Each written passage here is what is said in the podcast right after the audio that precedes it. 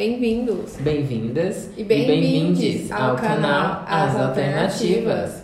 E este canal tem como temática especialíssima de hoje e convidada também sobre trabalho de história, a história em si no, no universo das cinemáticas e dos quadrinhos, né? Cinema, produção HQ, produção, de, digamos assim, não do meio muito acadêmico e que a gente vai acabar descobrindo nesse podcast que tem bastante historicidade no meio. Então, primeiramente, vamos introduzir a nossa convidada de hoje. Pode se apresentar. Oi, gente, tudo bem com vocês? Meu nome é Verônica, é, eu sou aqui do curso de História e atualmente eu estou no sétimo período, né? E como o Luke falou, é, eu fiz um plano de aula baseado né, sobre a série WandaVision e eu vim trazer um pouco sobre essa questão né, da, do universo Marvel e também dos quadrinhos relacionados à história. Porque quando nós vamos tratar sobre essa questão de história, né, de historicidade e também dos conteúdos, geralmente os alunos eles apresentam é, uma certa dificuldade né, de compreensão sobre o conteúdo, sobre a temática. E nas aulas de estágio a gente vê sobre essa questão de fazer uma transposição didática de fazer com que o conteúdo acadêmico ele acabe se tornando um conteúdo que tenha relação com a realidade do aluno. Isso. Então, essa é a nossa ideia de hoje, trabalhar um pouquinho disso. Vocês vão conhecer também um pouquinho mais da Verônica, que a gente se conheceu aqui no curso de História da PUC também, e que acabou sendo uma ótima aquisição aqui para o nosso conteúdo. E vamos ao nosso tema de hoje. Verônica, a gente quer saber mais por que você resolveu fazer história.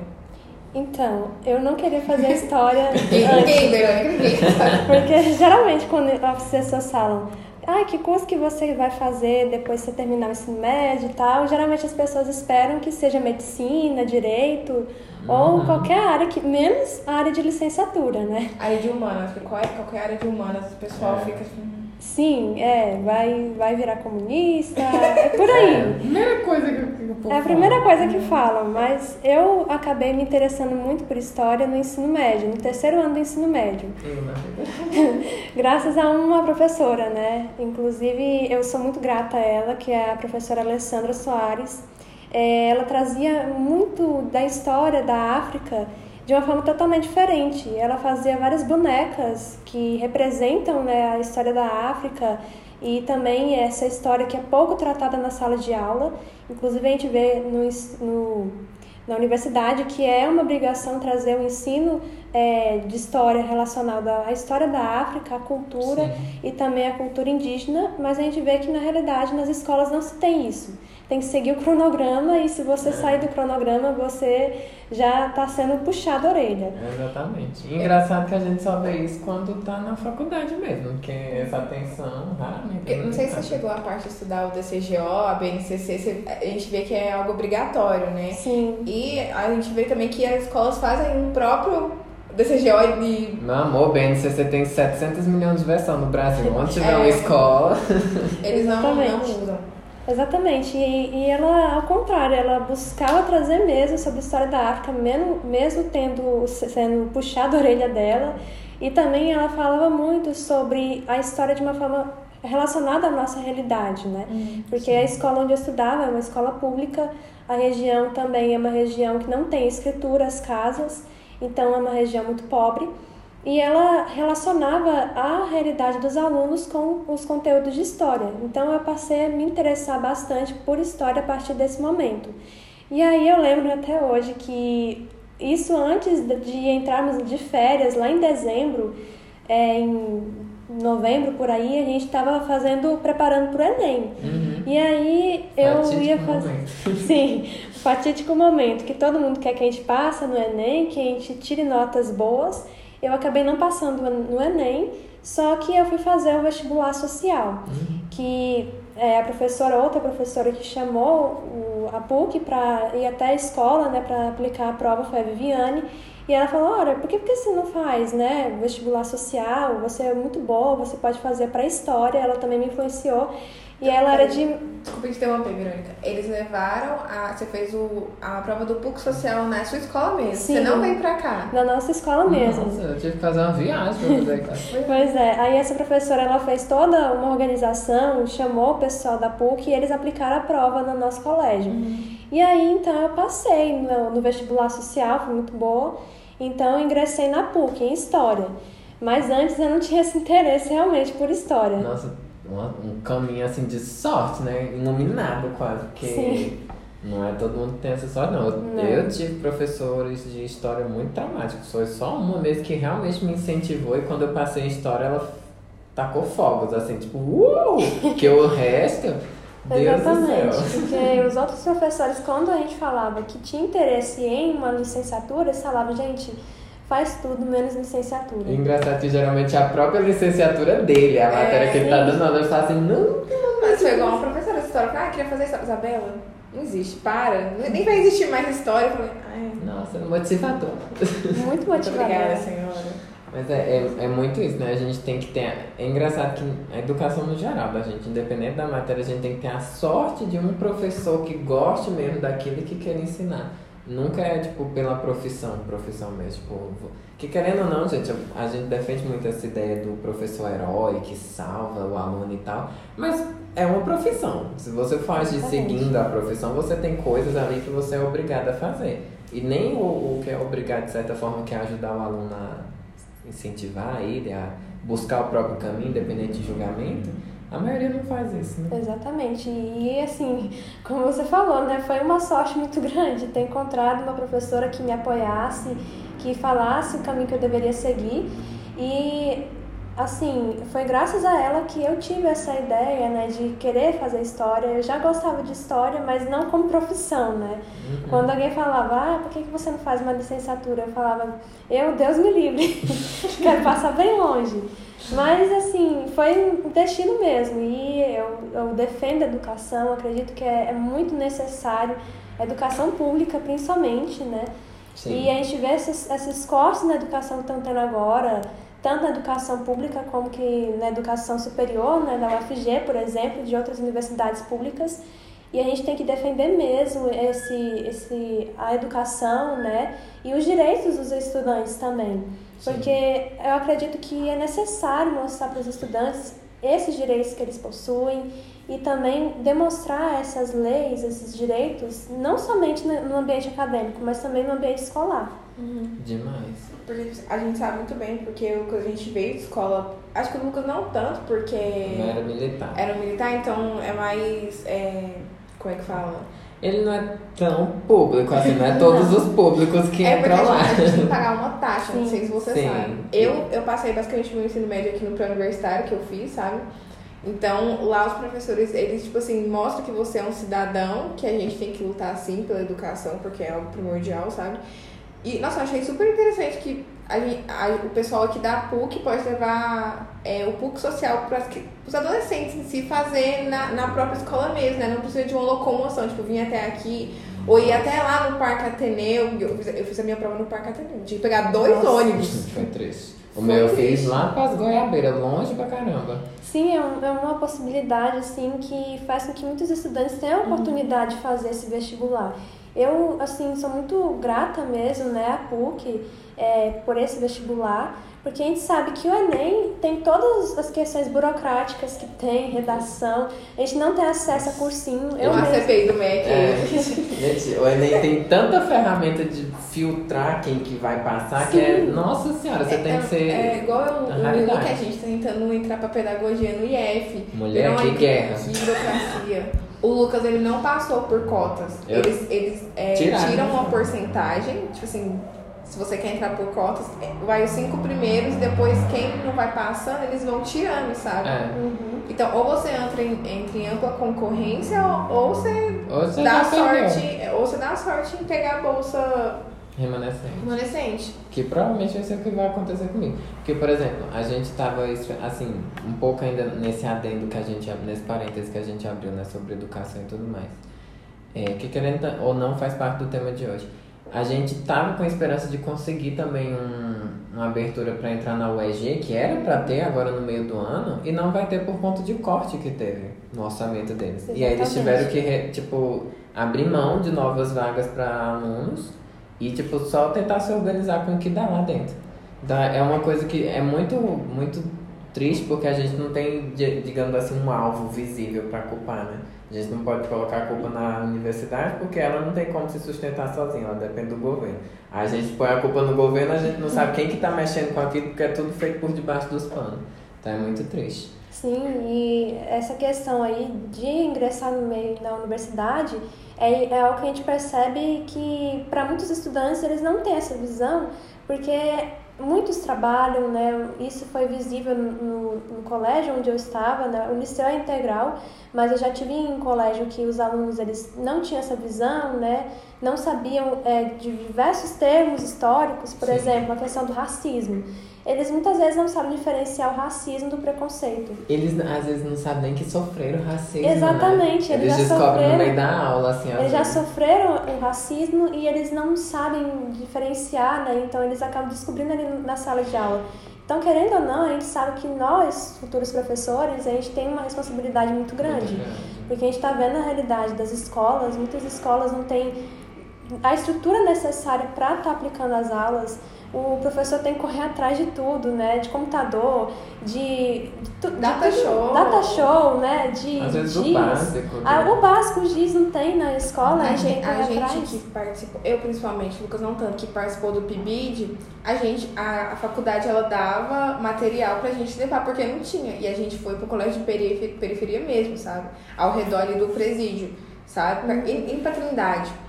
Então não, eles não tinham caneta, não tinham giz, não tinha nada. Então quando a, gente organizou uma feira pedagógica, a gente tem que levar tudo daqui. E acabou que a gente deixou lá, porque não tinha, sabe? Os alunos não tinham recurso. Não tinha nada. Se tirasse o que levou, já ia ficar mais sem ainda. Sim, E exatamente. aí, e aí, quando a gente terminou, a, a, a coordenadora perguntou: vocês vão querer levar mesmo os materiais? que Quase vocês-" chorando. É, Coitada. a gente, não, é, é da escola, o, a faculdade dá pra deixar aqui. Ela acho que ficou tipo, nossa, ufa, Graças a Deus. muito obrigada, sabe? Não, e, e é uma realidade assim muito triste, né? Porque o PIBID e a residência pedagógica, eles é um são muito importantes, muito importantes, porque a gente vê a realidade ali na sala. E assim, a questão do estágio, foi muito difícil a gente encontrar uma escola campo. Porque toda escola que a gente procurava não tinha a chance da gente entrar. Sim. E aí a gente 200 teve. fatores, né? Sim, e a gente só conseguiu no liceu. E, e o colégio liceu, assim, é muito bom nessa questão de receber os estagiários, né? Porque eles Sim. não é, barram os estagiários, eles recebem super bem a gente. E a, a própria professora que esteve com a gente, que é a professora Glória, ela recebeu Sim. muito bem a gente. Inclusive, a gente teve é, a residência pedagógica também lá, né? Eu, eu e o Lucas Eu também teve, né? Foi, todo mundo passou pela Glorinha. E foi assim, uma professora muito boa também, né? A forma como ela dava as, as aulas era é, algo que me chamou a atenção. Porque, inclusive, nos primeiros anos da, do, do residência pedagógica, é, a gente assistia as aulas online, a gente não ia lá no colégio. Mas eu achei interessante a parte que ela deixava os alunos darem a aula um dia. Sim. Separava um dia e o, o aluno dava a aula. E eu achei muito interessante, né? Porque geralmente quando a gente pensa na sala de aula, a gente só pensa no professor aplicando a aula, É, os a alunos escrevendo, os alunos escrevendo e só isso, né? E na verdade ela já mudava, ela já permitia que os alunos falassem, que eles trouxessem alguma curiosidade. Inclusive no dia que eu fui é, reger essa aula, né, sobre a questão do período entre guerras, que eu trouxe essa questão da Wanda e o Vision, é, os alunos eles trouxeram várias curiosidades, questões que até eu não sabia, né, sobre a Primeira Guerra Mundial, sobre a Segunda Guerra Mundial. E aí eu achei muito interessante, porque eles tinham essa participação, né, a professora permitia que eles participassem. Eles se sentiam à vontade pra participar, diferente. Eu, eu não tive isso por muitos anos na escola. Tipo, eu ficava com aquele pensamento, nossa, mas se eu falar merda, vai todo mundo rir da minha cara. E querendo ou não, isso é uma coisa não só do aluno, né? Isso é uma coisa do professor. Às vezes ele não ambientaliza o momento ali para o aluno se expressar. Isso daí é muito triste. Mas o bom que você mencionou pra gente, né? Entrar nos quadrinhos e a história. É, para a gente dar essa introdução de como que funciona essa temática e se é tão recente assim quanto parece, né? Quando a gente fala parece que é uma coisa que começou ontem, porque pouca gente tem acesso a isso. Então, pode... Mas antes você quer dar continuidade, continuidade, não, porque tá tão legal.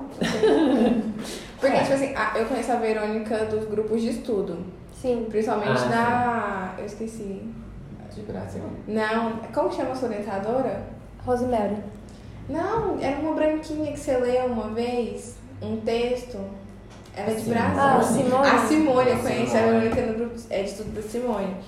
E, tipo assim, no decorrer da, da graduação, não sei se você sabe, mas aqui na PUC a gente faz licenciatura e bacharelado junto. Uhum. Então, você vai preferir mais escolher pro lado da licenciatura, atuar na escola, ou você vai querer fazer parte da pesquisa?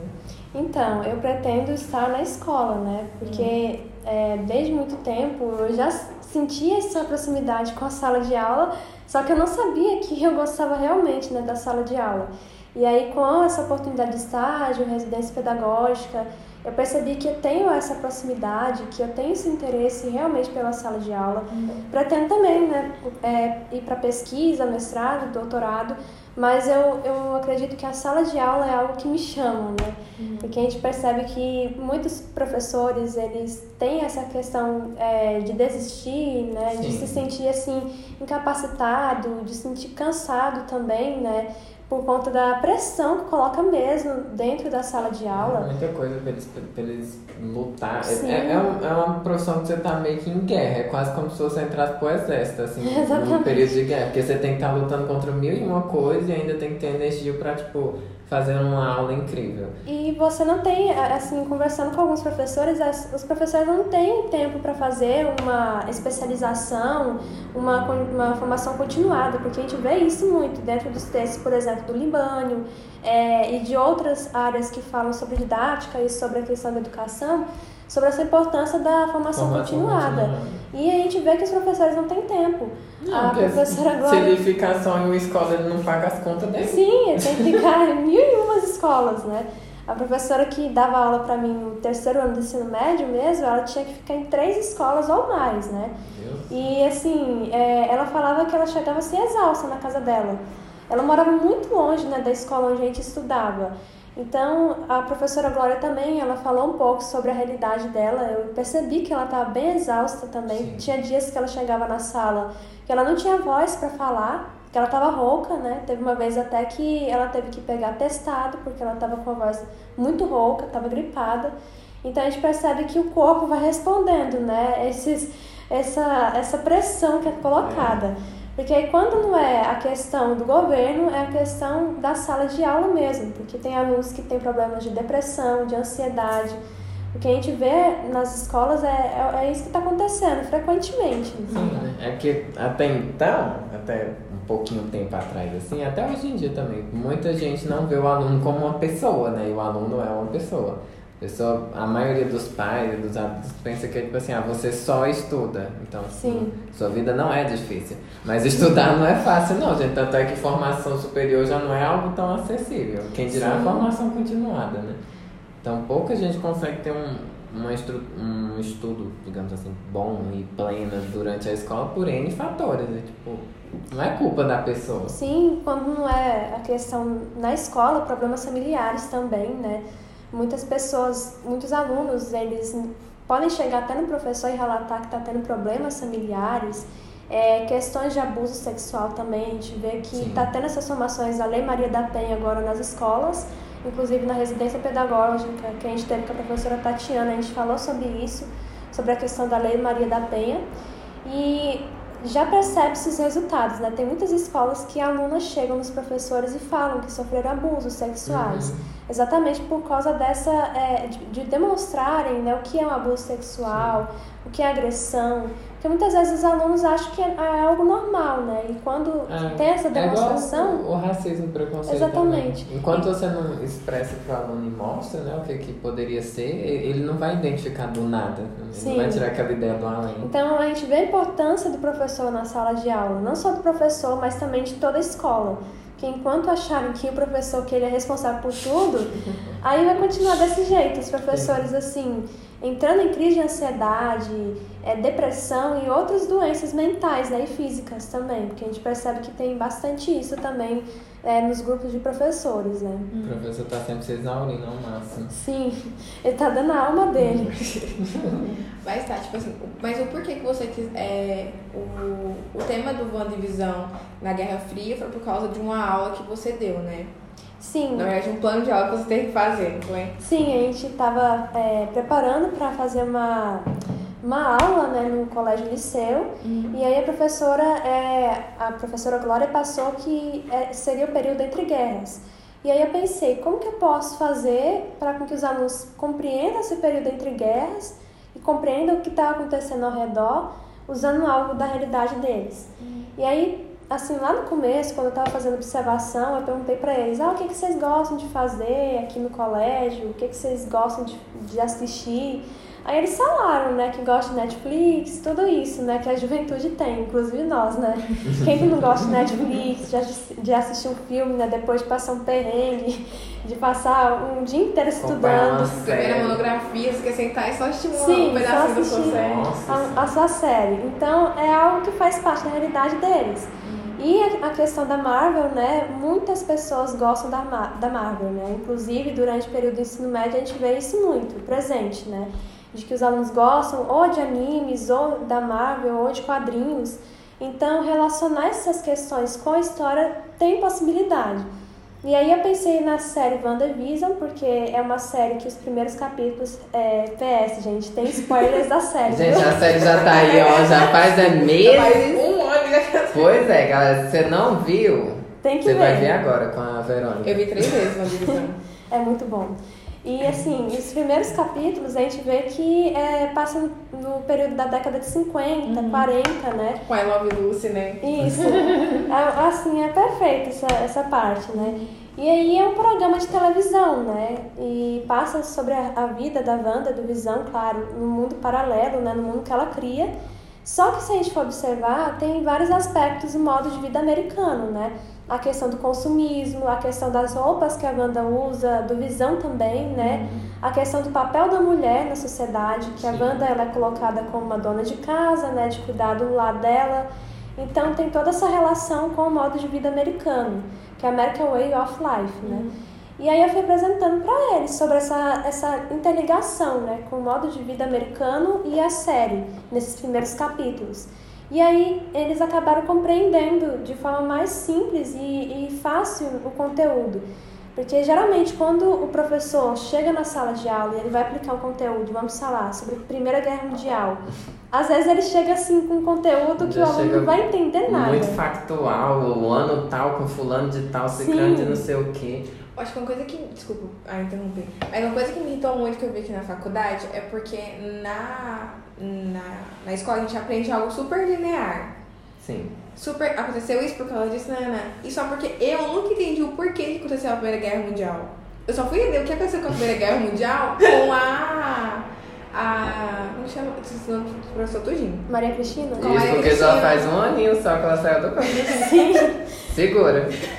Então, tipo assim, eu fui entender o porquê, sabe? Na, na escola a gente não aprende, só. ah, Não. mas aí, Não. aí Você é sabe o ano, aí é. você decora o ano com a data e o nome do, do coronel, não sei das quantas, pra colocar lá na prova. Isso, e assim, eu percebi exatamente isso no- na sala de aula com os alunos, porque eles falavam, ah, professora, a Primeira Guerra Mundial ela vai acontecer por causa da morte do Franz Ferdinando. Sim. É a única coisa que falam. E a gente vê que não, que tem toda. Coisa muito. Nossa, Tem isso todo tipo a última das últimas das últimas das gotas, assim, Sim. estourar. Tem todo um acontecimento por trás, a questão da partida da África, é, os conflitos que estavam tendo entre os países. Uhum. A questão do petróleo, Isso, né? que o petróleo. surgindo. A corrida que começou a se estabelecer. a corrida armamentista, a gente percebe que tudo isso está influenciando na Primeira Guerra Mundial, né? E que, como você falou, é, a morte do Franz Ferdinando vai eclodir, né? Vai ser a última gota. É, e vai ser quase que, assim, né? Alguns teóricos a- afirmam isso, que é como se fosse foi um bode expiratório para se estourar de vez, que já se queria há um bom tempo. Sim. Mas Só- foi igual aconteceu com o Hitler. É. Hitler só foi um fantochezinho. Ele né? foi, foi tipo assim, o Franz Ferdinand foi tipo, gente, a gente precisa de alguma coisa pra justificar. Ah, fulano. Então, tipo, foi Ele nessa sempre linha. jogava a culpa em alguém. É, entendeu? E aí a gente percebe que os alunos eles têm uma visão assim pequena sobre isso, mas é, é a questão do cronograma, como eu falei. O professor tem que correr para terminar o cronograma, Sim. sem falar que eles têm que fazer várias provas. É, quando eu cheguei lá, eles estavam fazendo uma semana de provas e assim são várias questões. que É quase um mês. É quase um mês, são várias questões. Mas eu achei interessante porque eles acertavam a maioria das questões de história. Eles tinham esse interesse de ir para a aula, de chegar lá, de conversar com a professora. Mas é, sobre essa questão realmente da Primeira Guerra, Segunda Guerra Mundial, no período entre guerras, a gente percebe que nós mesmos, no pe- no período do ensino médio, a gente sabia É. pouca coisa. Eu sabia o nome de três fulaninhos que estavam lá no meio, olha lá. Sim, e a gente buscava geralmente filmes para compreender melhor, para aprender melhor.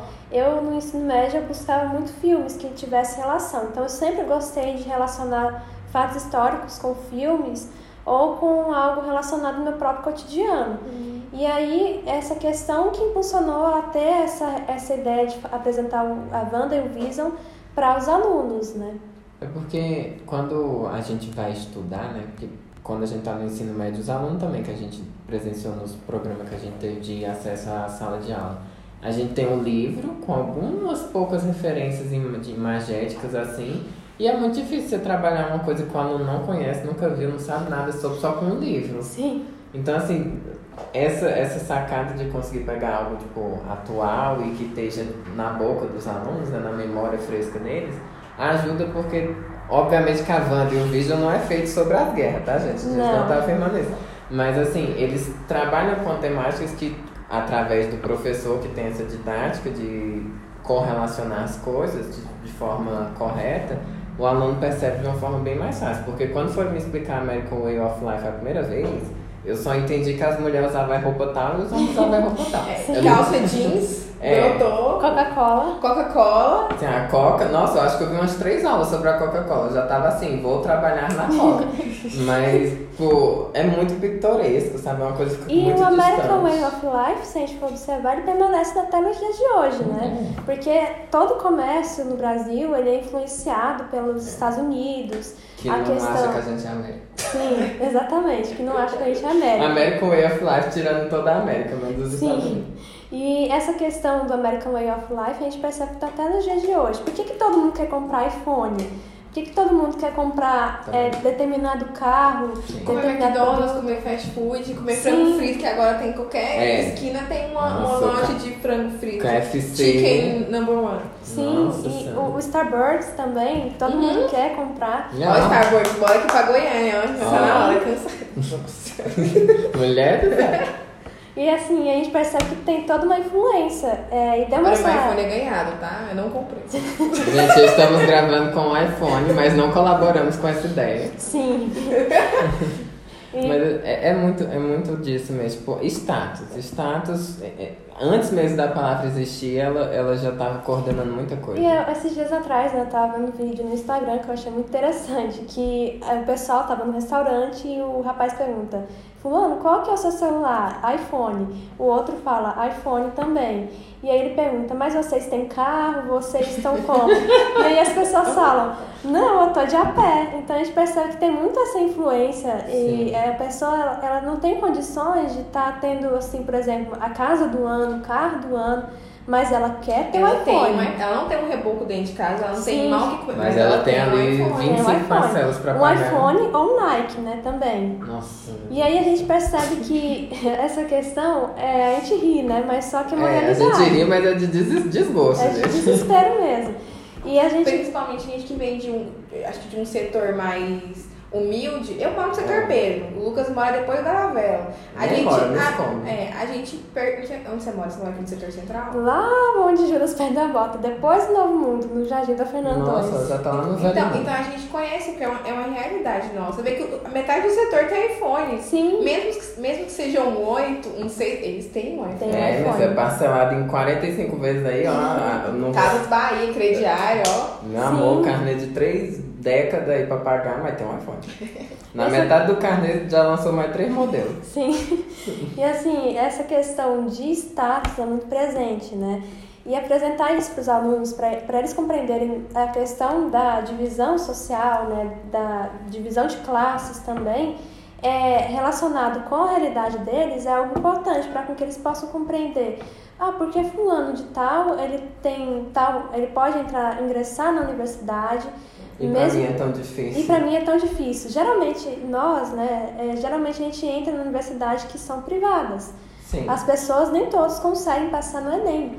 E essa é uma realidade dentro das salas de aula. Se a gente for observar, na escola onde eu estudava, a maioria passou no vestibular, vestibular social, mas não passaram no Enem. Só depois de muito tempo que alguns passaram no Enem. né? É, nas remanescentes da vida e tal. Sim, exatamente.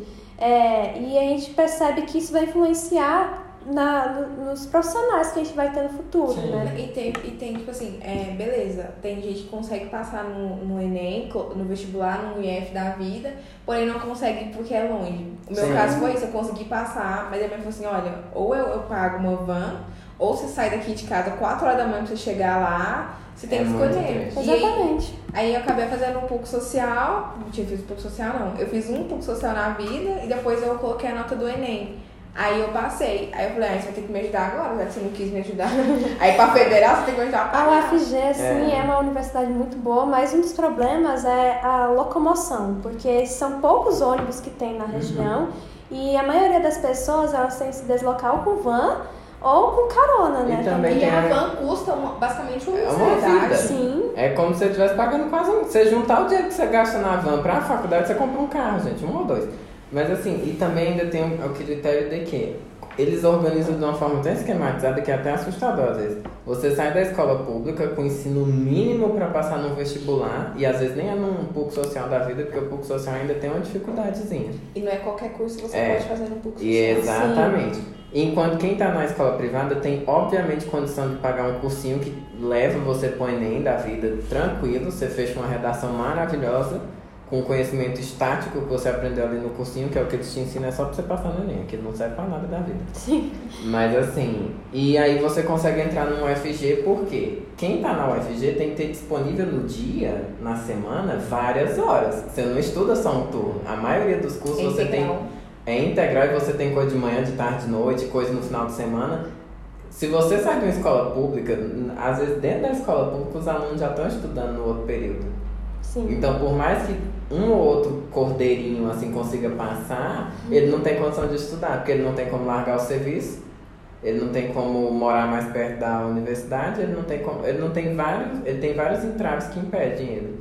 Sim. Então, tipo assim, é um ou outro, gente, literalmente, que consegue acessar do ensino público da escola para o ensino público na Um ou outro universidade. abençoado, né? É. Abençoado por Deus. E é, é algo que é triste, né? Mas é a realidade que a gente vê na, na nossa sociedade.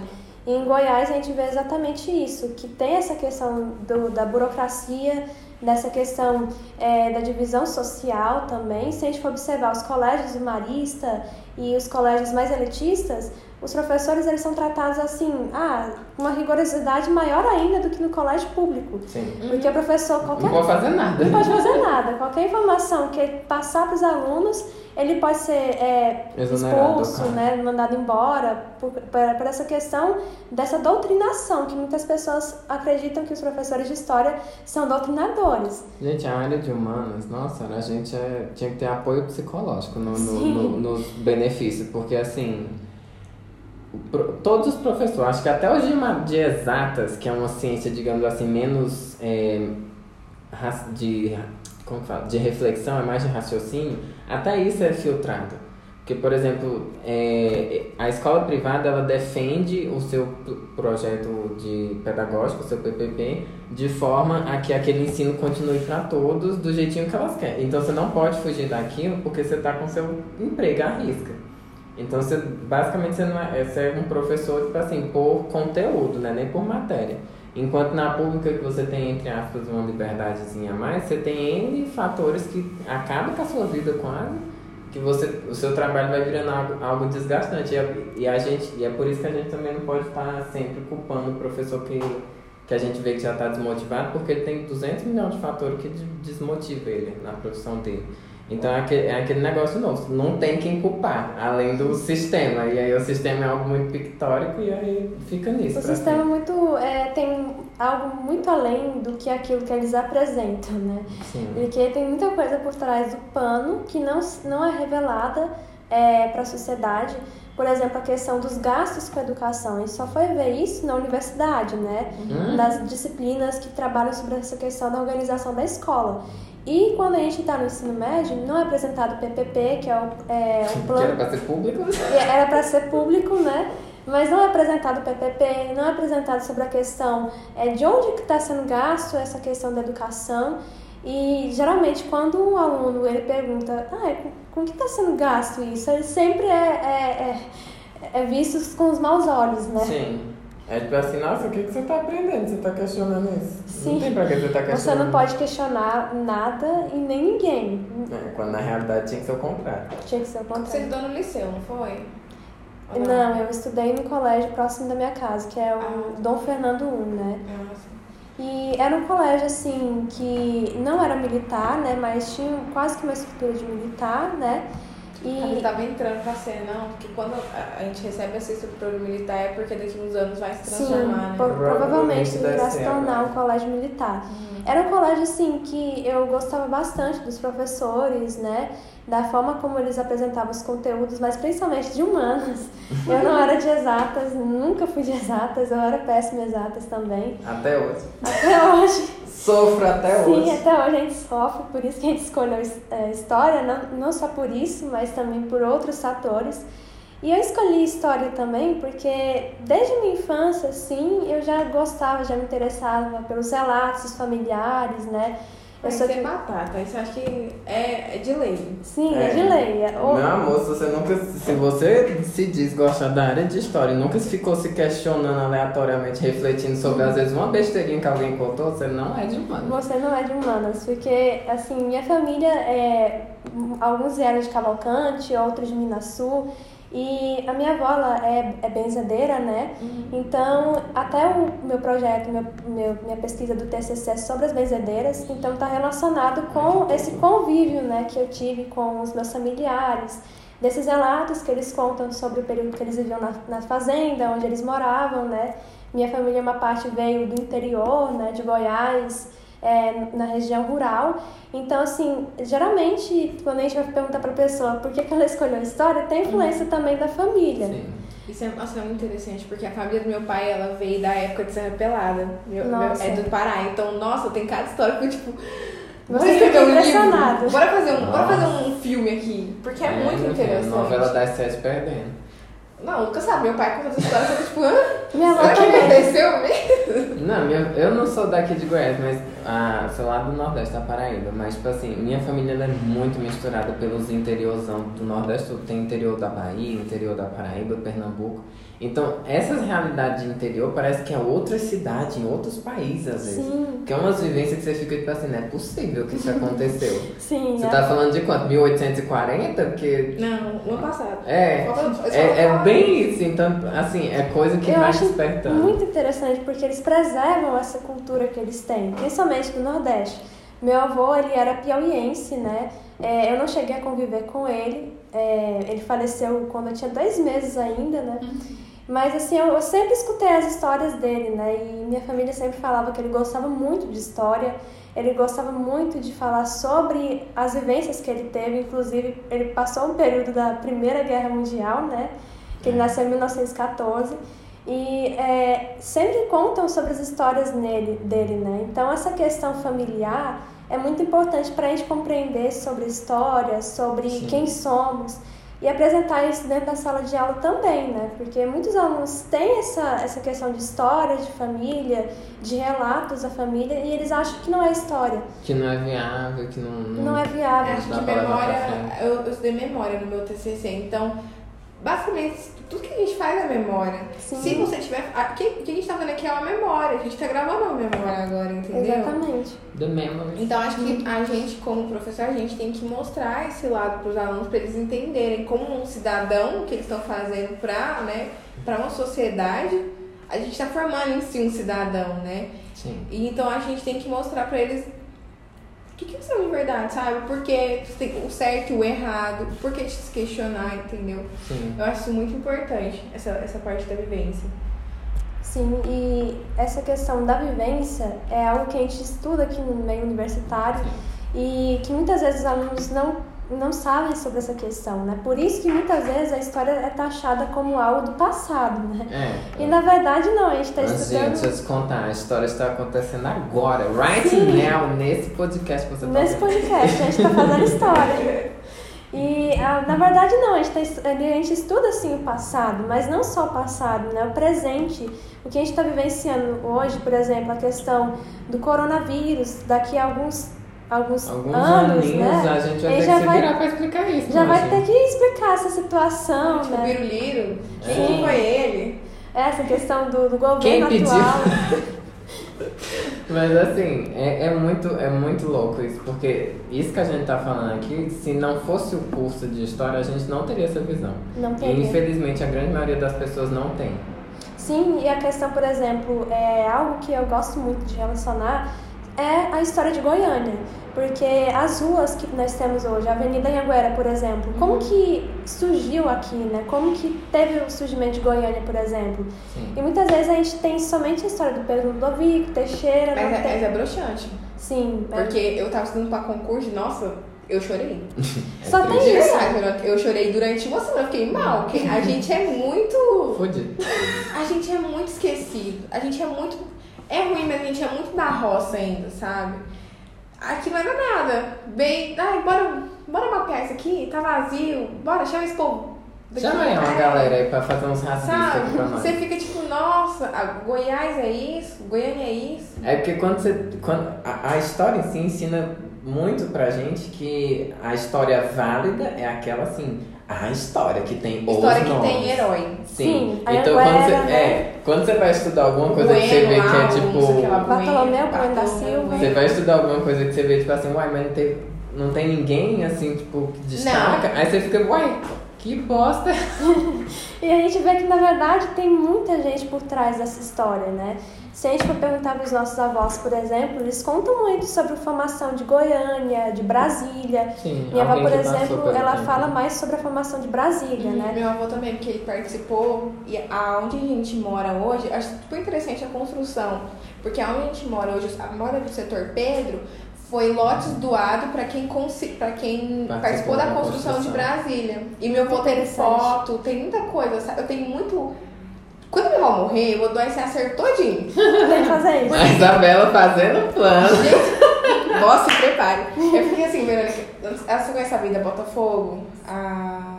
Marginal Botafogo, Sim. perdão. Eu moro dentro daquele, daquele bosteiro lá, saca? Uhum. é um Então, buraquinho. é, então, tipo assim, minha avó tem foto da construção, de como era antes, da construção, agora que mudou de novo, sabe? Então, minha avó tem tudo fotografado. Acho que desde 1970 até hoje ela tem fotografado, saca? Tá vendo, Então, gente? é, eu tenho um acervo doar gigante lá em Tá casa. Valorize suas histórias E pessoais. assim, entendeu? essa questão de acervo pessoal é muito importante, porque na minha casa também minha avó guarda algumas moedas de época, né? Cruzeiro, casa cruzado. Sim. É, é- ela guarda algumas fotografias também, não sei se ela guarda do garimpo, né, onde meu, onde meu avô, ele participava, né, ele trabalhava, mas minha família, a grande maioria, eles trabalhavam garimpo, né, então eles contam muitas histórias sobre esse período, e essa questão da história de Goiânia, eu acredito que por isso que eu tenho muito interesse em história de Goiás e Goiânia.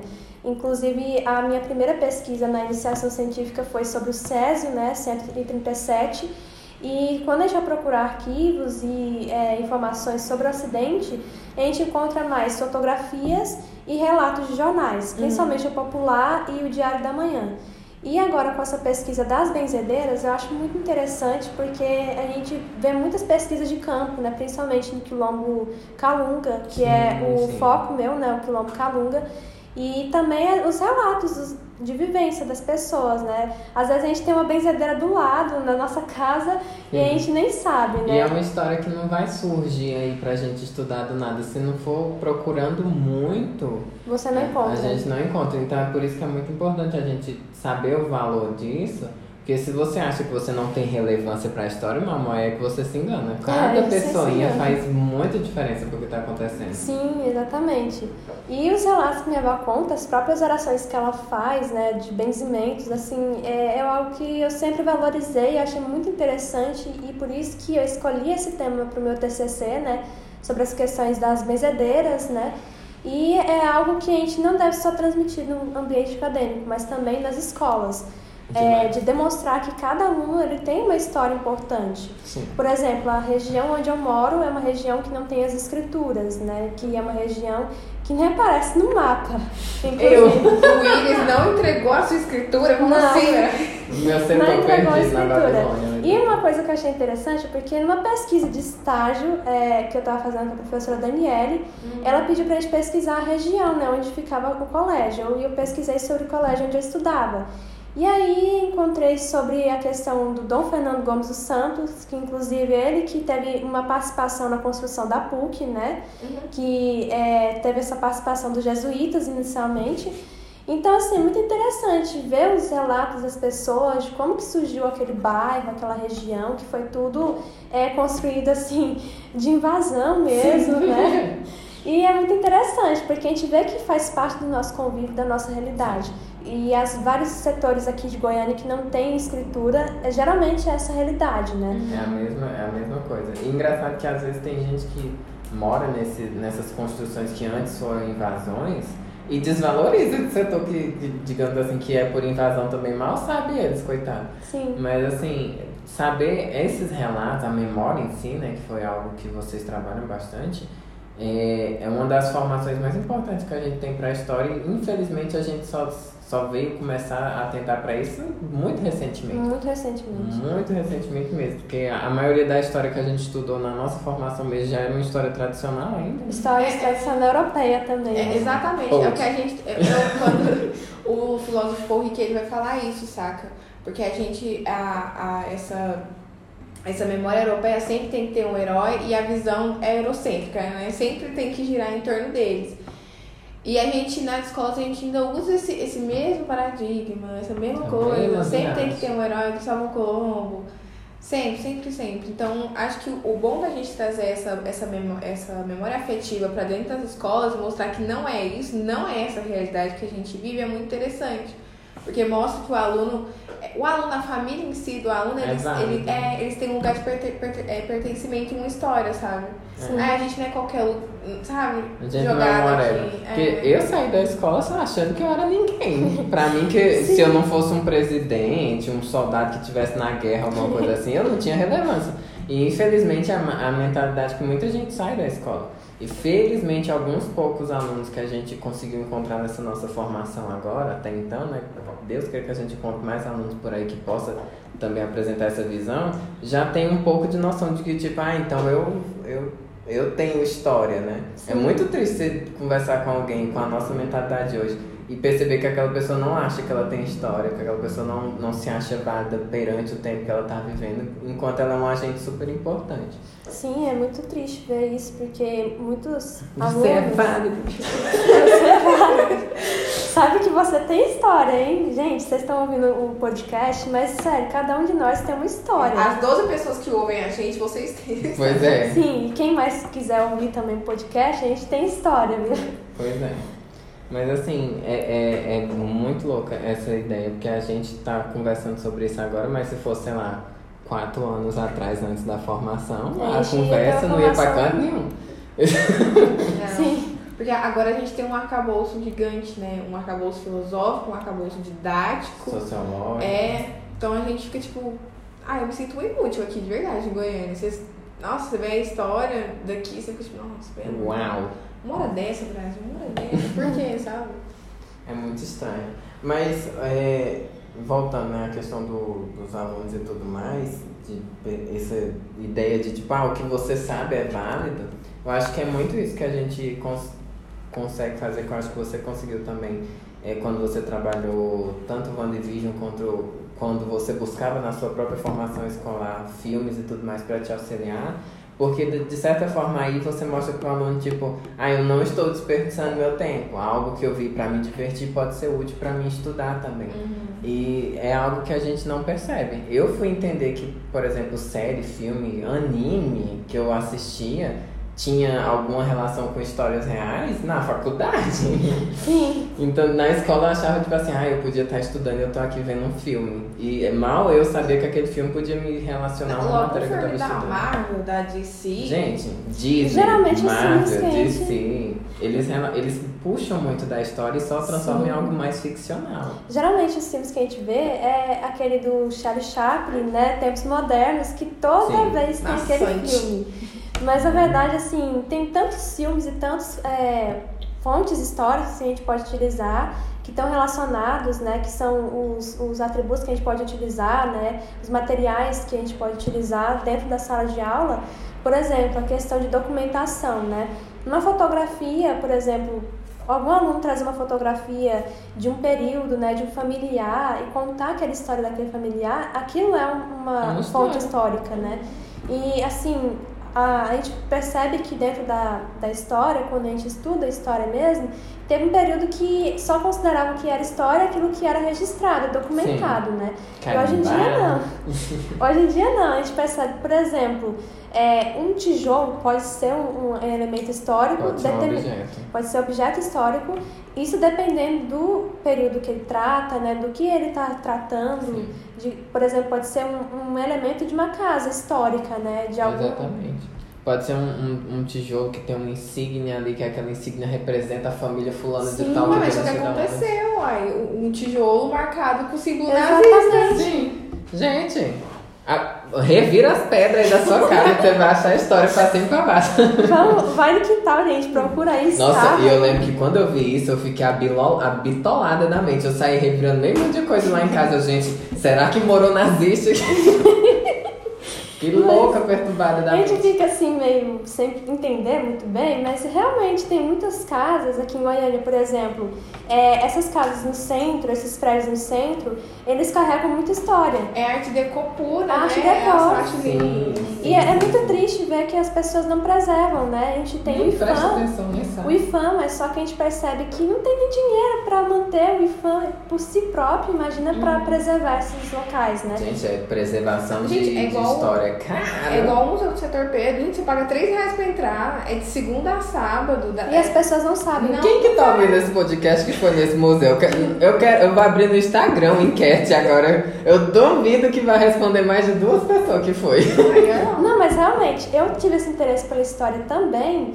É, porque na minha infância eu ia em museus, né? Minha prima pegava, eu e minhas primas, e falava, ó, bora pro museu, vamos conhecer esse museu aqui. Aquele ali do, do, é, do palácio, gente, lá é cheio de museu lá, acho que deve ter uns quatro, Sim. seis museus mais ou menos.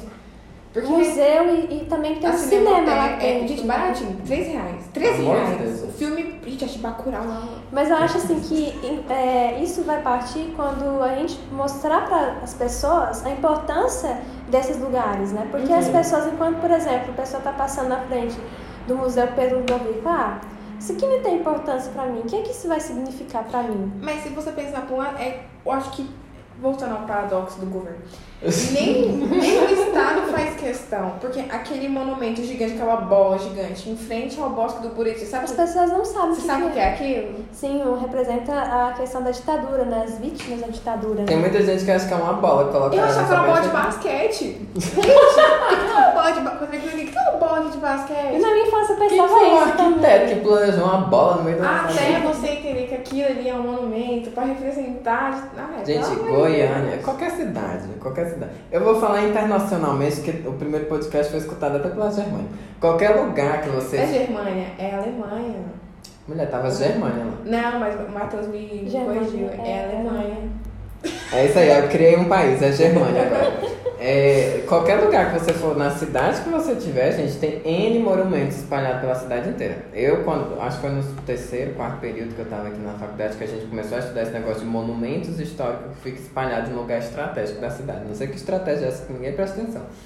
Mas assim, eu fui procurar na minha cidade o tanto de monumento que eu passava diariamente. Eu não- Você nem prestava Pra mim que era só um, um enfeite, assim, tipo. A praça universitária, gente, aquilo é um, é um, é um treco de Museu arte. que. É, um a céu E sem falar que a Praça Universitária teve muita importância. Por Uhum. exemplo, durante o período da ditadura, Ninguém muitos estudantes faziam manifestação lá, né? Sem falar que até nos dias atuais a gente tem a participação muito grande da Uni, né? Eles sempre estão se Sim. juntando para fazer Quando tem manifestação, manifestação. começa E o nome lá. dela não é praça universitária, né? Tem o nome do, do, do menino que morreu na ditadura.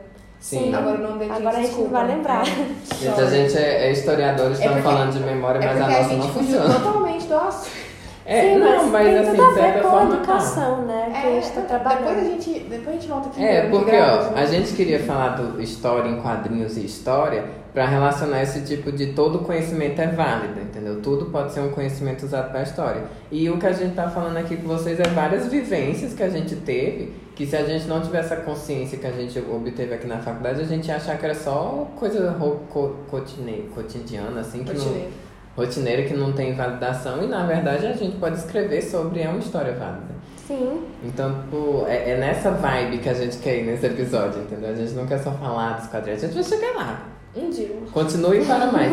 Parte 2. Mas essa questão é importante a gente introduzir isso, porque a questão dos quadrinhos, que a gente está tentando voltar a falar, né? um dia chega. um dia chega, mas essa questão é importante dos monumentos, porque a gente percebe também que tem muitos símbolos dentro dos filmes da Marvel, né? Sim. Por exemplo, o filme. Pantera Negra. É, tem a questão das guerreiras, né? E aí quando a gente vai pesquisar, aquelas guerreiras realmente surgiram, existiam, né? Existiram. Elas tinham uma participação né, no continente africano, nos reinos, elas tinham essa participação, né? Elas eram importantes. Não, Sim. era, não tinha esse lugar subalterno da mulher. tudo Exatamente. E é um filme, assim, que pode ser considerado ficcional, só que tem muito de história dentro daquele filme. Eu acho um filme incrível, que tem muita relação com história, essa questão da representação também, né? Porque a gente Uhum. percebe que, infelizmente, os heróis da Marvel, eles são brancos, né? Todos brancos. Acho que todos usaram. Branco lutando contra o RS. Isso, exatamente. É, é sempre assim, a gente vem aí do. É, é, quando você acha que racismo não existe, cara. Mas ouvinte, existe, dentro da- da- do cinema mesmo a gente percebe isso. E quando teve esse filme da Pantera Negra, o atual, muitas pessoas começaram a sentir sendo representadas, As né? crianças, nossa, As tanto de crianças. vídeo que eu vi de menininha assim assistindo o filme, tipo, ai papai, parece comigo. Nossa, dá vontade. É, é de chorar, é de Sim. arrancar um- uma artéria do coração. Sim, exatamente, porque é, é- é uma realidade que a gente vê que está dentro do cinema e que essa questão racial é muito presente, né? A maioria dos estudantes do colégio liceu, é, eles eram negros, né? E aí a gente percebe que muitos deles não sentem essa representa- representatividade, né? Exatamente. E é, ter esses filmes que têm essa representatividade, que mostram o local de fala, né, por exemplo, das mulheres, a gente percebe também que muitas vezes o local da mulher é, ela é colocada de uma forma subalterna. E ter esse espaço é uma forma também de mostrar para os alunos que eles têm voz, que Sim. eles têm vez e também que eles têm história. Por Sim. exemplo, essa questão do cinema é, de época, a gente percebe também que tinha muito desse preconceito do racismo, né? A gente não pode ser esses termos na época, que pode ser considerado um anacronismo, Sim. mas estudando atualmente, a gente percebe que É, tinha gente, muito do racismo. Você vê um, um negro em um papel importante num filme, era só se o filme fosse em preto e branco. Gente, é, um- Sim. é um debate que tá tendo muito agora no Twitter, não sei se vocês, têm.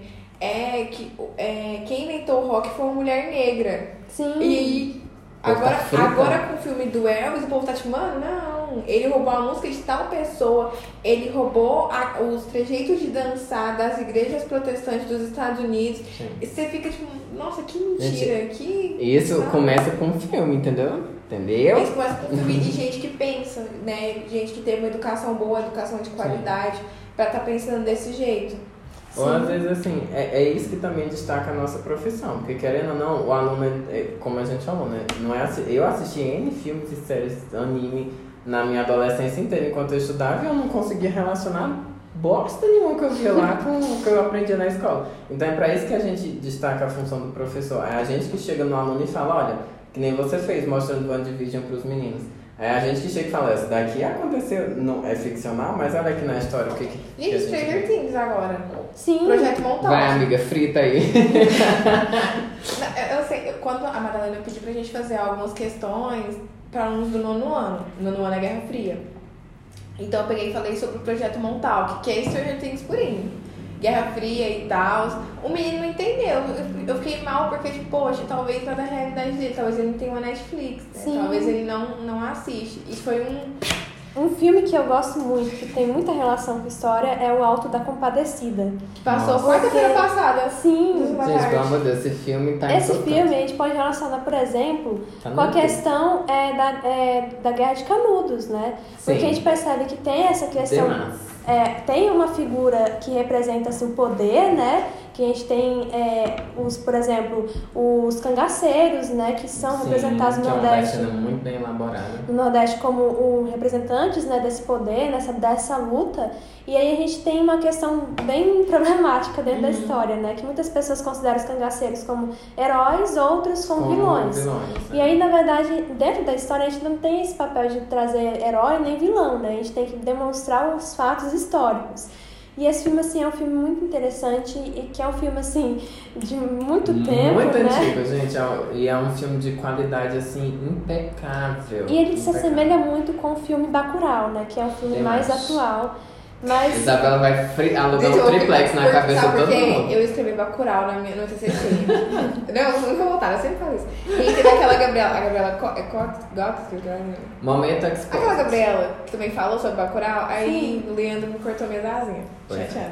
Mas é porque são filmes que valorizam, por exemplo, o Alto da Compadecida valoriza algo que a gente não vê sendo valorizado em canto nenhum. Eu vi na minha escola, porque eu sou do Nordeste e estudei boa parte da minha educação lá, que é a literatura de cordel. a parte Gente. que mais me é, tocou no filme, né?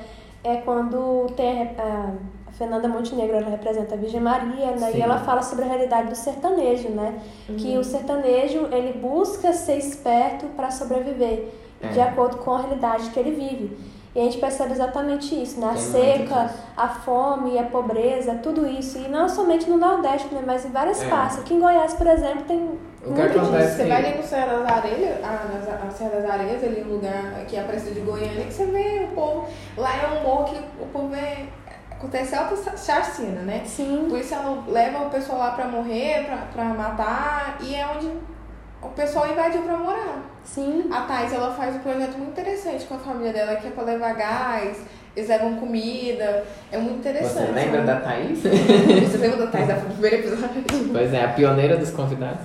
Mas é, é, é muito, muito interessante porque são filmes muito ricos, que tem muita coisa que pode ser estudada e relacionada. É um filme divertidíssimo de se assistir, Sim. porque uma das coisas que a gente vê na escola quando o professor fala que vai passar um filme, já dá um, um desespero, uma depressão, porque você já Dormir. já vem com aqueles. é, gente, nada contra documentário, inclusive tem uns que eu amo, alguns que a gente até indicou em alguns dos episódios aqui também são documentário que eu acho incrível Mas é... documentário é cansativo pra se passar em aula. Sim, entendeu? muito. O Lixo Extraordinário, que é um filme, um documentário assim, que eu acho incrível. Sim, eu amo. É, é o que fala sobre questão do consumismo também, né? Principalmente Sim. assim. Ah, então não tô louca, não. Ah, eu assisti um de não sei o que dos porcos. Alguma coisa de porco e tomate, alguma coisa assim do tipo. Vixe, Não, Que era onde. É, era onde tipo assim, o pessoal descarregava o lixo, aí os moradores iam lá. na- Primeiro eles davam esse lixo melhor pros porcos e o que sobrava era pra população. Ah, não, isso daí já é outra coisa. É porque eu acho que. Vou assistir, então tá, tá no YouTube? Provavelmente, amiga, já é vexo esse desse documentário. Mas é porque, por exemplo, quando o professor tá- tenta dar um inovar, a gente tem que ter a ideia de que, gente, profissão de professor deveria ser incrivelmente valorizada porque os professores que a gente tem na ativa, e a grande maioria, né? Não vou dizer todos, mas a grande maioria, sendo bem redundante, já são uns senhorzinhos, umas senhorinhas de idade. E quando a gente chega em certa idade, quando a gente tiver velho, a gente vai ter isso validado. Mas quando você chega em alguma idade, você já tem ali seus estigmas, suas, suas vivências, tudo que meio que porta o seu jeito de trabalhar. E, pro- e a profissão de professor é algo que você tem que estar sempre se atualizando, entendeu? Então a gente tem professores que às vezes tentam inovar, mas não tem muito mecanismo, assim, tipo, de inovação. Então é por isso que, por exemplo, a gente precisa de uma renovação do quadro de professor, mas não é tipo, tira os que estão e coloca outros novos. É valorizar mais a profissão e colocar para acrescentar. Não precisa tirar o professor de história para colocar outro. Coloca dois, que eu tenho certeza que aquele que tá lá sozinho tá se fudendo cinco dias na semana para dar sete, 40 e tantas horas de aula ou mais. É como matemática, tem matemática 1, 2 e 3. Sim. Coloca história menos 1 e Sim, 2. essa fazer essa Três, quatro, interligação, essa interligação entre as ciências, né? Sim. Porque muitas vezes a gente acha que ah, história é só história, ciência é só ciência. Gente, Não. História tá em tudo, português tá em tudo, geografia tá em tudo. Sim, é, eu achei incrível uma matéria nesse semestre que era sobre a questão de sociedade e espaço mundial, né? Que a professora era de geografia. E aí a interligação, a É interligação da que tem, a interligação que tem geografia e história é muito grande, né? Muito necessário também. A questão, por exemplo, também da questão da matemática. Muitas vezes a gente critica a matemática, a gente fala que a gente não sabe, mas tem muita coisa da matemática que a gente pode relacionar com a história também, né? Fazer essa interligação entre as ciências. A questão, por exemplo, também das ciências biológicas.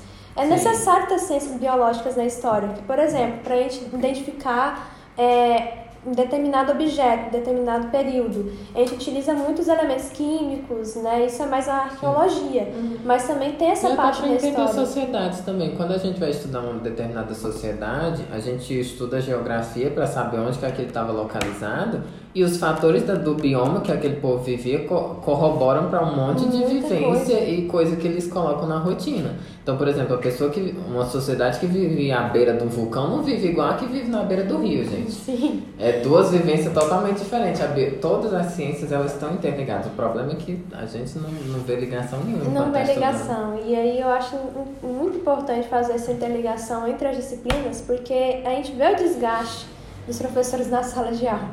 E ter um professor que ajuda o outro, isso vai diminuir o desgaste na sala e também os conteúdos, né? Sim. E é que nem eu falei, o corpo docente que a gente tem assim, no Brasil, no geral, né? Mas vamos focar mais aqui pelos os que a gente acompanhou nos nossos momentos dentro da escola, né? São professores que já estão assim, anos e anos de profissão. Então, qualquer profissão que você faça por muito tempo, você vai formando de certa forma algumas estruturas pré-prontas, você vai formando de certa forma algumas mentalidades. E chega um período em que você, tipo, naturalmente para o seu corpo, já não é tão fácil inovar no que você está fazendo. Então é por isso que a gente precisa desse corpo docente novo, mas é para acrescentar, não é para tirar o lugar deles também. né? Infelizmente a gente não tem um governo muito plausível a isso. Sim. Mas assim, é, indo nessa, nessa linha que a gente trouxe também dos documentários e tudo mais, tentar mudar um pouco a aula, é, eu acho que a, a- uma das coisas que eu consegui fazer em relação a quase nesse mesmo ambiente que você fez com o WandaVision foi quando, acho que ainda estava no online, foi uma das primeiras partes da residência, que ainda estava em duplinha e tudo mais Uhum.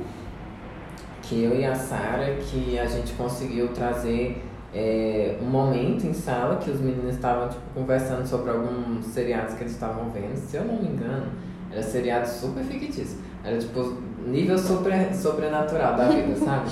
Mas é, cabia ao conteúdo. Então, tipo, a gente tirou parte da aula que não estava no nosso planejamento e ficou conversando com aquele, sobre aquele. Tipo, mas você viu que esse- o que esse personagem fez é parecido com o que aconteceu aqui? Uhum. E aí quando você faz isso, parece que aluga um triplex na cabeça do menino. Ele fica Sim, ele gera o esquema, né? Ele gera o esquema na cabeça dele. tipo. Então é muito bom ter essa dinâmica na hora de falar, e é, é- mas é difícil de aprender a fazer isso também, né? Tem esse detalhe. É, porque, como a gente tinha falado, né, nem todos os professores têm a possibilidade de fazer essa interligação né, entre uma série, entre uma música também, porque a música também tem muita ligação com a história. Mas, infelizmente, a gente vê que é, nós somos jovens, né, nós temos mais ligação com o mundo tecnológico, E tempo também pra assistir. tempo também para assistir, né, tem quanto, né? Mas a escola me contrata. É. Mas tem professores que, por exemplo, estão há muito tempo aí na educação que não tem essa, essa interligação, né? A realidade deles é totalmente diferente dos alunos. É, aqui na própria faculdade, por exemplo, a gente tem professores que estão há muito tempo dando aula aqui. E que a realidade, a forma deles pensarem é totalmente diferente da nossa, né? Gente, a gente teve aula com um professor de 80 e poucos anos, 70 e poucos anos, gente. A gente tem 20 e poucos, eu não sei quanta geração de diferença. Sim, muito tempo. E aí isso também interfere, né? Mas eu acho que essa questão de realidade e entender a mente do aluno também é importante, né? Porque se a gente não compreende como as, os interesses dele, né? Como que ele compreende a história em si, a gente não sabe como interagir com eles, né? Sim, exatamente. Porque quando a gente fala dessa questão de, tipo assim, ah, trazer para a realidade do aluno, primeiro, pouquíssimas vezes a gente consegue ter a, o aluno assim que realmente se expressa, né? Às vezes a gente eu mesmo não tive muito ambiente assim que eu me sentia à vontade para falar de alguma vivência, alguma coisa. A gente conversa entre um ou dois coleguinhas assim de sala. Sim.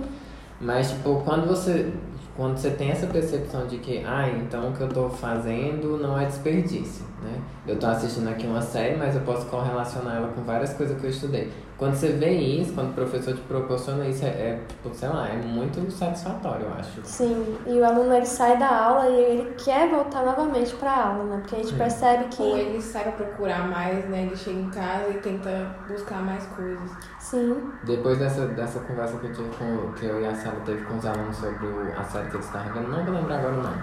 Mas eu, eu lembro que na aula seguinte eles re, reassistiram os episódios que eles estavam conversando com, depois de ter conversado com a gente, né? E aí eles falaram, nossa, realmente acontecia isso, aquilo, aquilo, não sei o quê. Nossa, é muito gratificante você ver, tipo, o entusiasmo, né? Que para, para mim foi, uma, um, foi um momento que eu fiquei, tipo assim, ah, amém, eu sirvo para dar aula. Mas é, é, é, muito louco. E, infelizmente, essas áreas que, principalmente vocês, se dedicaram a estudar, né? Memória, uhum. é, mexer com a parte mais lúdica e, e, digamos assim, cinemática do, da história e tudo mais, são áreas que, mesmo a gente tendo essa visão na, que os professores aqui da, do superior passam pra gente, tipo, ah, vão por vias diferentes, também não é valorizado na hora de você estudar. Você vê, você vê que na hora de, de quando você vai tá no meio assim, falar, tipo, ah, eu estou estudando sobre algo. O povo que fala que está estudando sobre antiga, medieval, alguma coisa assim, sempre se destaca. A gente Não que vai... desvalorizando, tá, pessoal? Mas... Só criticando. mas assim, mas, é, mas é, tipo, querendo ou não, por exemplo, eu que estudava a parte da educação, que nem é tão longe assim da história, pelo menos não deveria ser. A gente vê os horários, né? O povo fica tipo assim, mas pra quê? Que, que, o que, que isso tem a ver? O que, que isso tem a ver? Imagina estudar memória, estudar um filme, estudar uma série, um negócio. Então, tipo. Ah, mas é a mesma coisa. É, a Isabela aqui, gente. A Isabela é sempre a mais fodida do rolê. é, ela era falar o tema e dela e a questão também é, do, das questões de quadrinhos, de filmes, como por exemplo da Marvel, também muita gente não compreende a importância. É, eu vi uma, uma apresentação de um rapaz que ele falava sobre a questão do Star Wars, né? Relacionando sim, sim, a questão é, da, da mulher mesmo presente né, nessa série, isso, da protagonista. E assim, eu achei incrível, porque eu nunca tinha pensado que aquela, aquele filme, aquela, aquela saga né, de filmes poderia ter relação com a história. Poderia chegar um, um algo assim, né? Porque o Star Wars que eu conheci, até vi a apresentação dele, que é sobre uma das séries mais recentes que lançou da, da saga, né? Pra mim, que era uma coisa milênios atrás, antigamente, ficção por ficção. E é um negócio que tá se atualizando há muito tempo, tá tendo coisa nova até hoje. Então, assim, é, é, muito, é muita coisa que a gente tem para estudar ainda e por vários dias diferentes. Filme da Disney, gente. Disney também é outra indústria, assim. Tem um filme muito interessante que é da Anastácia, né? Sim. É um filme assim. Mas ele, ele é da Disney. Ele é da Não, ele é da Pixar. É da Pixar. É, é uma das princesas que foi que me driblou na memória. Que eu, e assim, é, muitas pessoas interpretam essa questão da Anastácia, né? Eu nem sabia de quem se tratava Anastácia. e quando a gente vai estudar sobre a questão do Somanov, né? De toda a questão da família, né? Imperial do, da da Rússia, a gente percebe que é totalmente diferente a história dela. Sim. Mas dá para você relacionar assim com esse a fato histórico, dela, né? A figura dela tem muita referência, tipo assim, o enredo do filme, obviamente que não vai no mesmo sentido da história em si, né, que a gente tem até então estudada. Mas a personagem, ela representa muito das coisas que se tinha, né, principalmente na, nas famílias em si. E filmes assim que, que quebram. Mas o filme retrata, o filme retrata a pobreza na Rússia. Sim, não, então, é isso que eu tô falando. O Stalin aparece, aquele cara, o Rasputin, Rasputin. ele aparece Sim, como principal é. vilão. É. O filme, mesmo o filme não feito da Disney, ele é um filme muito explicativo. Sim, muito explicativo. E a Disney também, ultimamente, ela é vem tratando de. Perdão, igual aquele o Eldorado. Ah, sim. É por isso sobre a conquista aqui do ouro no Brasil. Na América em si. América Espanhola. É, na América Espanhola. É, é tudo, sabe? É, é porque, é que nem a gente tá falando, é saber filtrar quais informações são válidas pro estudo, né? A Disney, ela vem se destacando, que eu, que eu tô tentando trazer, é que ela tá vindo, nos últimos tempos principalmente, se destacando na diversidade do, dos personagens em que ela cria.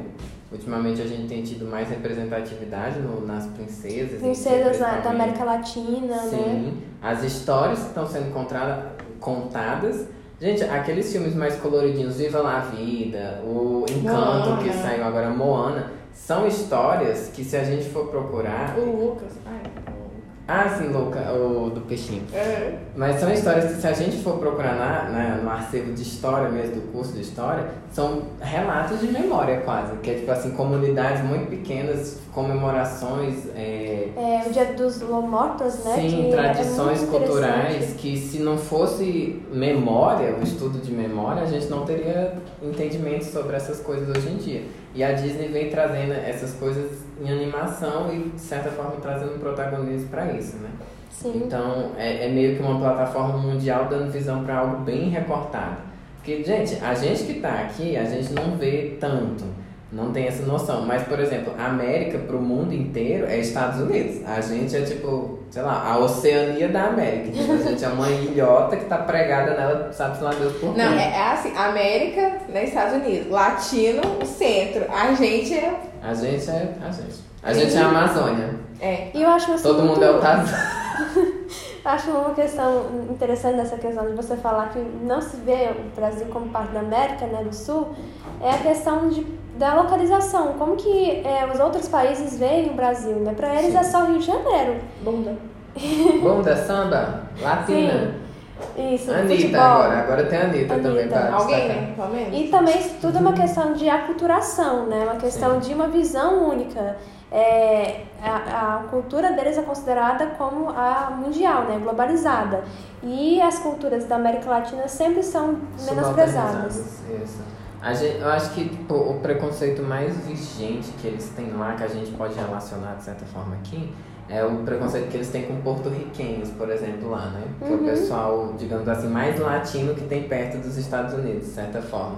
Las Vegas, por exemplo, tem muitas pessoas vindas do México, né? Sim. E outras partes da América Latina. E é uma cidade que é extremamente fácil de você ver esse negócio de como o American Way of Life é, é, tipo corrosivo. Sim. Porque o- os- a parte latina que tá lá é quem trabalha de bartender, quem tá lá. Quem faz os shows, quem tá na, com- é, consumindo do- dos produtos de lá. Ui, perdão.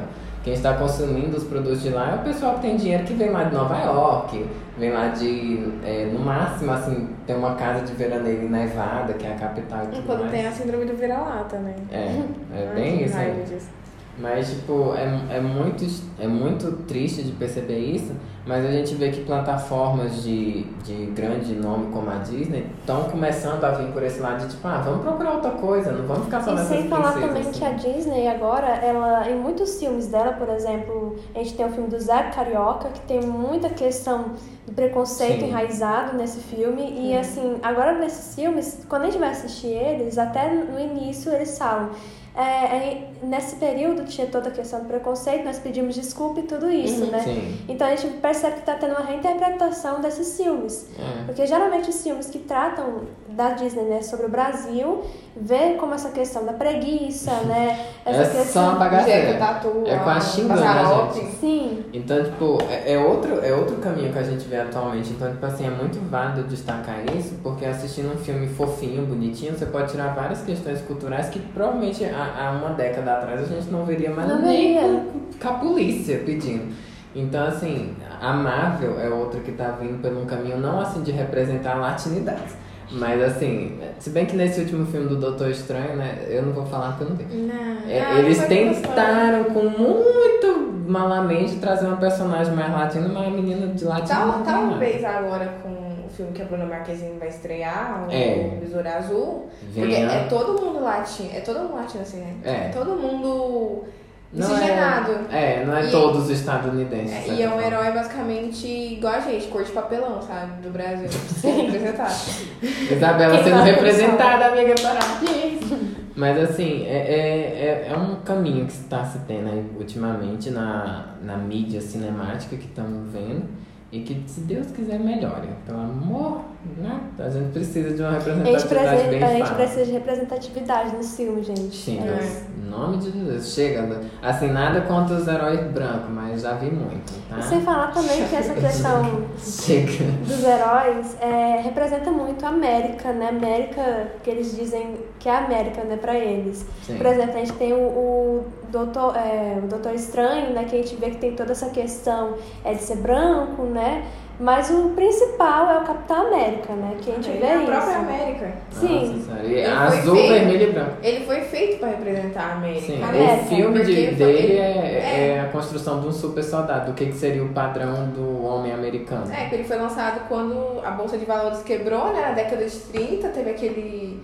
Aquela. É. Pra trazer aquela representação que a América ela estava no alto, né? Tá assim, É. gente, tá tudo fodido. Não, olha aqui, o Capitão América vai é adiantar o Capitão América ele bate no Hitler, ele faz um monte de coisa, ele basicamente foi usado pra, tipo, eu preciso de você para a guerra. Foi um Rambo 2.0. Sim, e outra questão também, aqui no Brasil, por exemplo, nesse período, é, a gente teve a utilização da, dos bandeirantes como representatividade da questão do progresso, né? Porque eles Uhum. representavam essa, essa Uau. É, cortando mesmo o mato, né? invadindo mesmo as cidades, né? Gente, que Criando-. É nessas horas que eu não tenho problema nenhum de dizer que eu não sou da América. Sim, é, tem coisa que deixa a gente quebrar né? o negócio. Mas assim, é, não só os heróis em si estão mudando, né, nessa questão de tipo representatividade cultural, mas que nem você trouxe também a questão da representatividade da mulher, da mulher também poder ser protagonista. Só que aí quando a gente vê essas poucas tentativas que estão sendo feitas por agora, a gente não tipo dá de cara com a plata, o, o eu não sei como seria a plataforma, vamos dizer assim, né? A DC, a Marvel da vida, lançando, por exemplo, a mulher, a Miss Marvel, o filme dela. O povo reagiu super mal, porque, ai, não tem graça, ah, não serve, ah, não sei o quê. Tipo, a grande maioria dos críticos eram homens, obviamente. Mas é igual agora que a Mulher Maravilha morreu no último filme, não é? E aí vai vir uma Mulher Maravilha, só que ela é indígena. Ela é Sim, brasileira. o da povo tá- já tá odiando a Outra coisa que eu achei interessante, que tava tendo várias críticas, né? É porque é, colocaram na página do Facebook que ia ter o Batman, né, na versão mulher.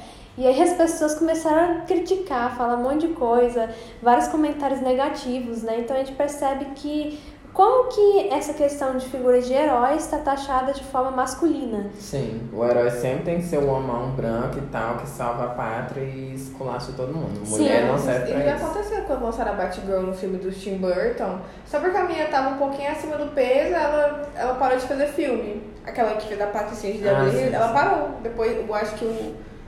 Da adolescência, assim, dela. adolescência, Quase Tem todo um É, paradigma do o corpo perfeito, né? É, sim. As roupas no quadrinho é uma, é uma roupa, a roupa agora no filme já é outra, tipo da Gente, banda, É da. Miss Marvel, Ah, e o Mulher povo não entende que as coisas têm que ser atualizadas. Gente, esses heróis, esses negócios que a gente tem até hoje, foi coisa criada assim há décadas e décadas O atrás. super, o super-homem, por A gente exemplo. precisa de atualização. muito tempo atrás que foi criado, né, essa figura do super-homem, né, do Batman, do Sim, Robin. recentemente lançaram que o filho do super-homem do Clark Kent é bissexual. Nossa, pô, os homens entrou em depressão. Sim, Nossa, porque ele, ele representa uma figura É, muito grande da Nossa, masculinidade, né? É, aí, tipo, ah, o, filho do super-homem é, é bi. Gente, eu, imagino se esse menino fosse gay, o povo tinha feito, sei lá, fechado os Estados Unidos, aberto guerra. Gente, vai dar isso, vai dar quase uma e meia, uma hora e meia de podcast. Tá vendo, gente? A gente frita muito com isso. É, é por isso que quando vem convidado, você tem que estar preparado para conversas.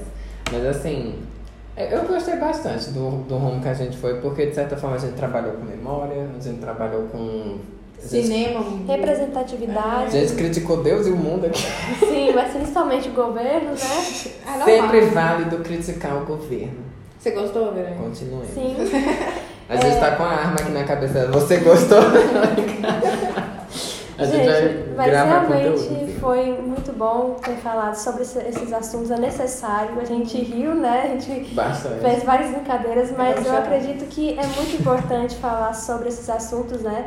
É, eu trouxe essa questão da WandaVision e também outros filmes que tem essa questão da, da American Way of Life, né? Desse modo de vida americano, que até hoje a gente percebe isso.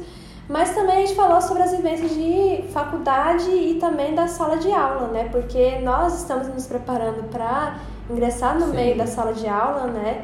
E é necessário ter esses debates sobre a educação. Essas discussões são importantes pra gente e pra vocês também que estão escutando. Sim, exatamente.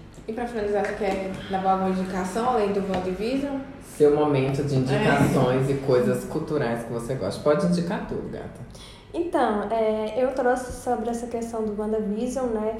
Em mente agora não, não tenho outras indicações, Mas se né? bem que a gente falou bastante filme e série Sim, no meio a do gente processo. fez várias indicações de filmes e séries, mas tem uma parte da história que a gente trabalha muito sobre essa questão de cinema, né? Que é a história da cultural e trabalha muito sobre essa questão, né? Então, se a gente for trabalhar, por exemplo, sobre essa questão do cinema, cabe trabalhar dentro da história cultural, história das performances culturais também. É, isso. Performance.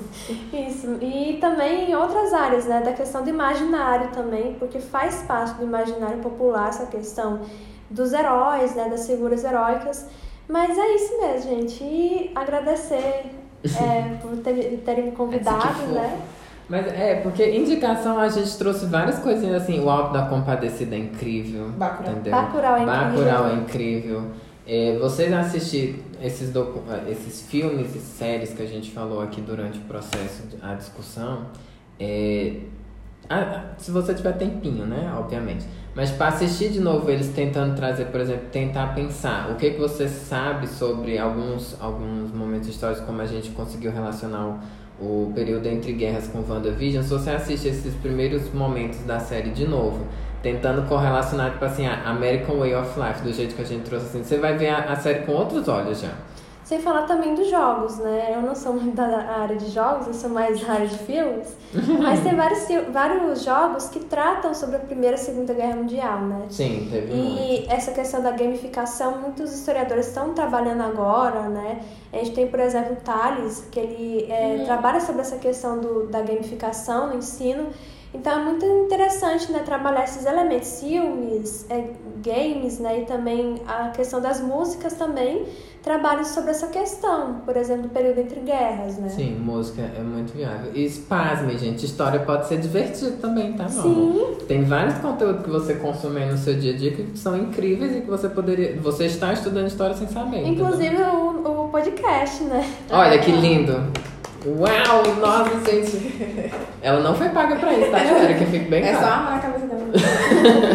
Mas aí, gente, já já tava alongando. A gente demais. alongou bastante. Ah, foi pra compensar também o último que a gente soltou pra vocês, né? Sim. Mas assim, a gente tá muito feliz que você aceitou o convite. A Se gente- quiser voltar também vai ser É, incrível. não tem Vai ser um limites. prazer. Porque a gente sabia que ia ser uma conversa bem legal, a gente riu pra caramba hoje também. E que, de certa forma, é uma conversa diferente que não tinha como ser com outra pessoa. né? Então, Uhum. assim, obrigado de novo por você ter vindo. Eu que agradeço. E é isso, É isso. galerinha. Tchau, Beijo. tchau. Até semana que vem com mais convidados.